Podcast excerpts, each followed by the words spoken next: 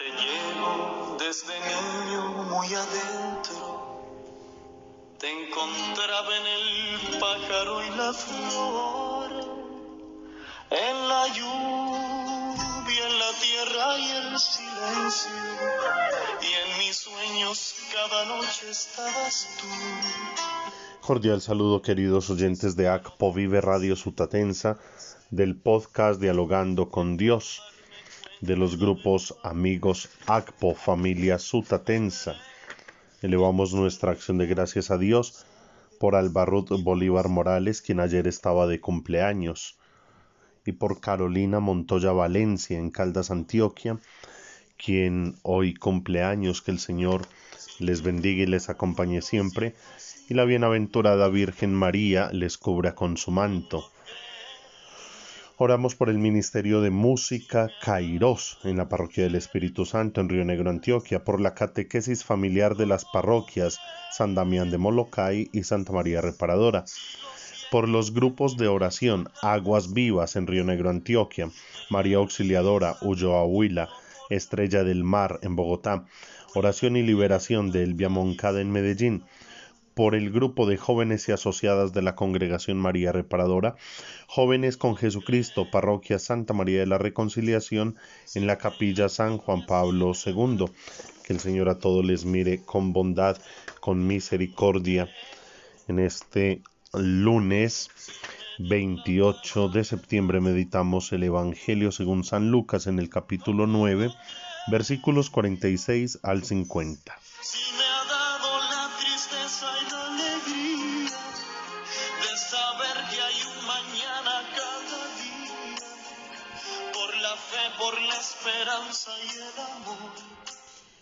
En aquel tiempo los discípulos se pusieron a discutir quién era el más importante.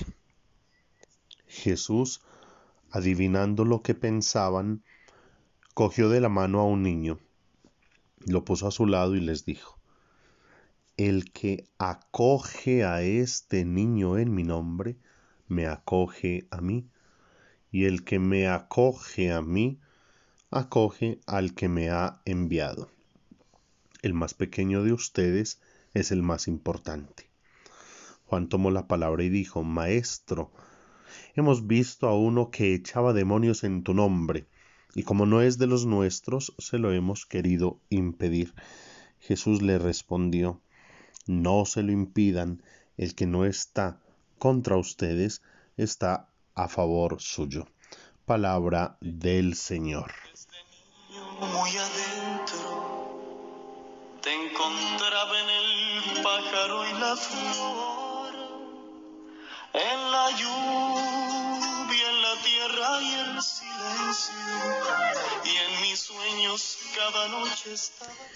Queridos oyentes, en la liturgia de la palabra en este día encontramos en el Evangelio dos situaciones, dos realidades muy humanas por las cuales Jesús debe corregir y orientar a sus discípulos y que son dos realidades que van a estar siempre muy presentes entre nosotros.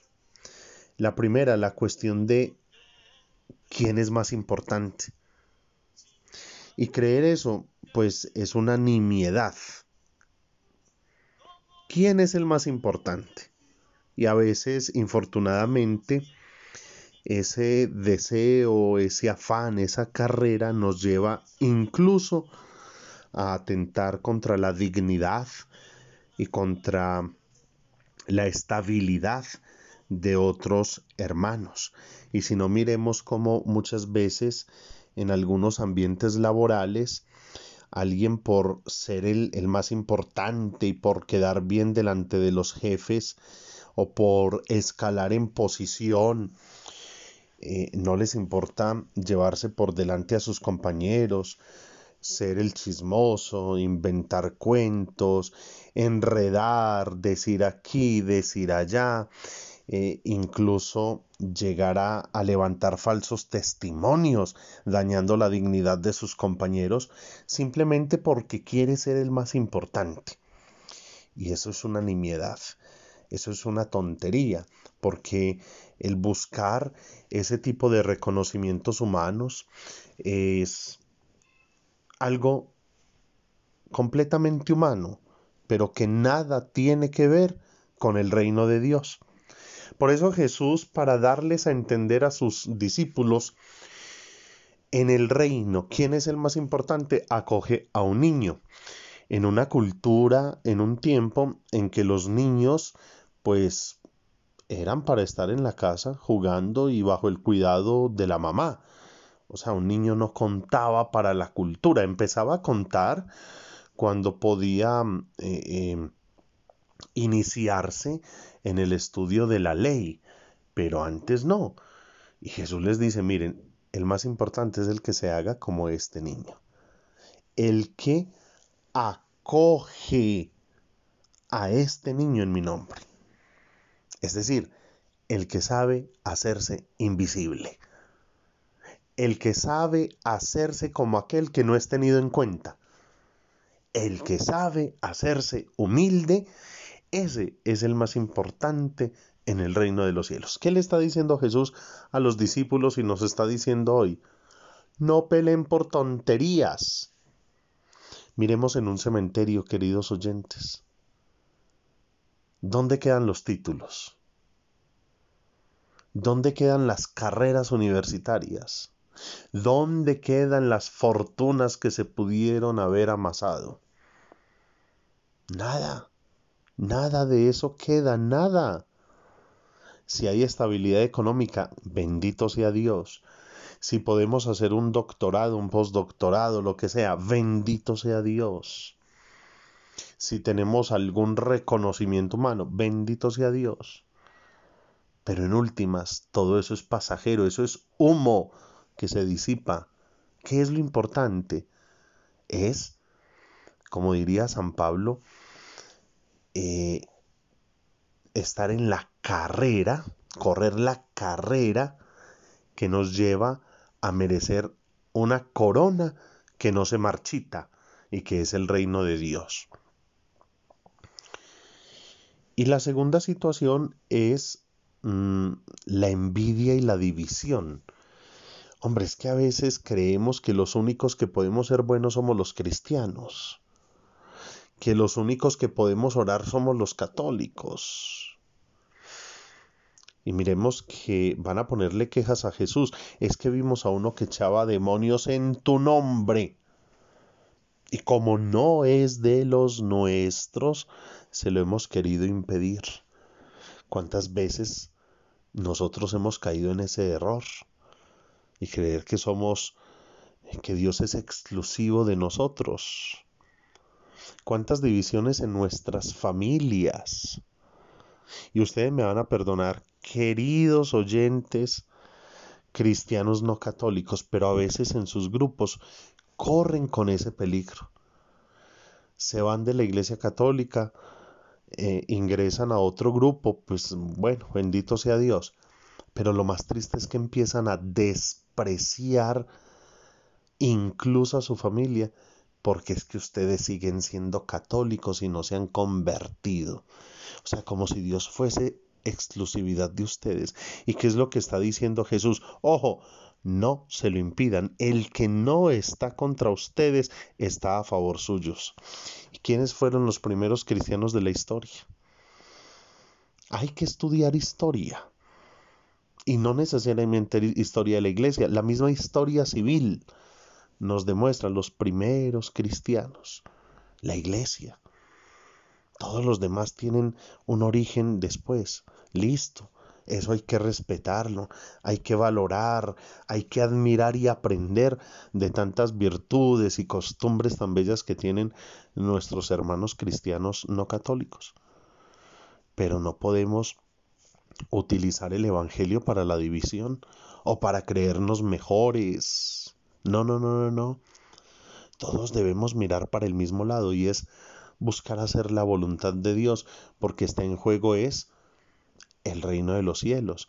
Porque es que en últimas cuando nosotros creemos que somos nosotros los únicos, los demás están equivocados, pues estamos buscando es eso, quién es el más importante, quién es el que tiene a Jesús, los demás no. Y Jesús nos dice, ojo, el que acoge a este niño en mi nombre, me acoge a mí.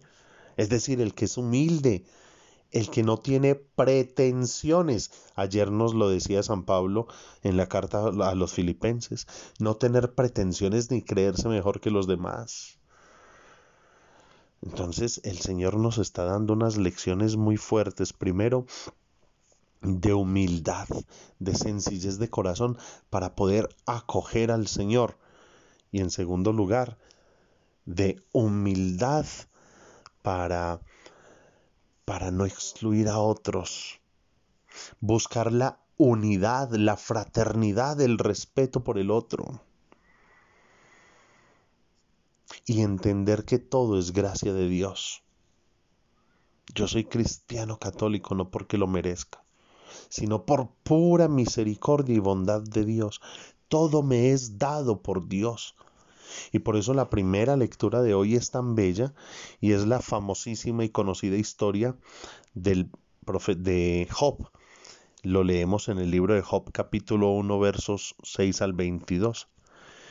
Un hombre temeroso de Dios, que sabe y es capaz de entender que todo lo bueno es de Dios, le es dado por Dios, pero que cuando viene la calamidad, la pérdida, el dolor, la angustia, no se atreve a culpar a Dios porque sabe que también están las fuerzas del mal, sabe que también está Satanás rondando y buscando dañar la obra de Dios y sabe que los seres humanos tendemos a labrarnos destinos de, de, dolor, de confusión, de angustia, de pérdida, de tristeza por nuestro pecado y por nuestras decisiones.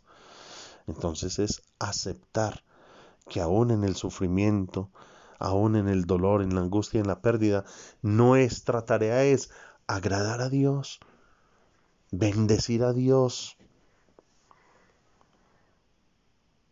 Desnudo salí del vientre de mi madre y desnudo volveré a él. Dios nos dio esta vida. De ahí para adelante todo lo demás es ganancia. Entonces, ¿por qué protestar? ¿Por qué perder la fe ante un problema o ante una dificultad? ¿Por qué creer que Dios tiene obligaciones con nosotros? Él ya nos dio la vida, nos dio capacidades, nos dio inteligencia, nos dio todo para que nosotros busquemos una buena vida. Pero en últimas, ya, Él nos dio la vida. Y debemos agradecerle por todo lo bueno que nos concede cada día. Pero para eso también necesitamos humildad, porque a veces nos creemos tan importantes que creemos que Dios tiene obligaciones con nosotros. No, Él es un papá bueno, un papá que nos ha dado la vida, que nos invita a la santidad y que nos da todas las herramientas para que nosotros podamos caminar hacia la santidad, hacia ese encuentro personal y definitivo con Él. Pidámosle al Espíritu Santo que nos regale mucha humildad y mucha capacidad de unidad y de fraternidad.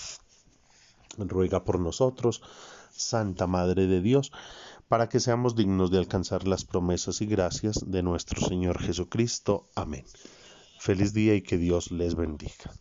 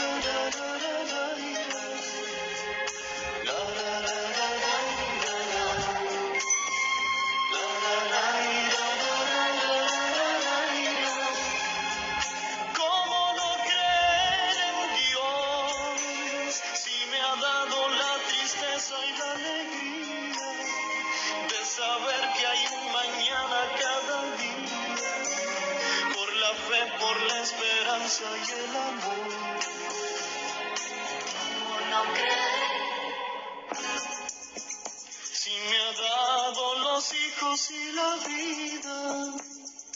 Como no creer? Si me ha dado la mujer querida. Como no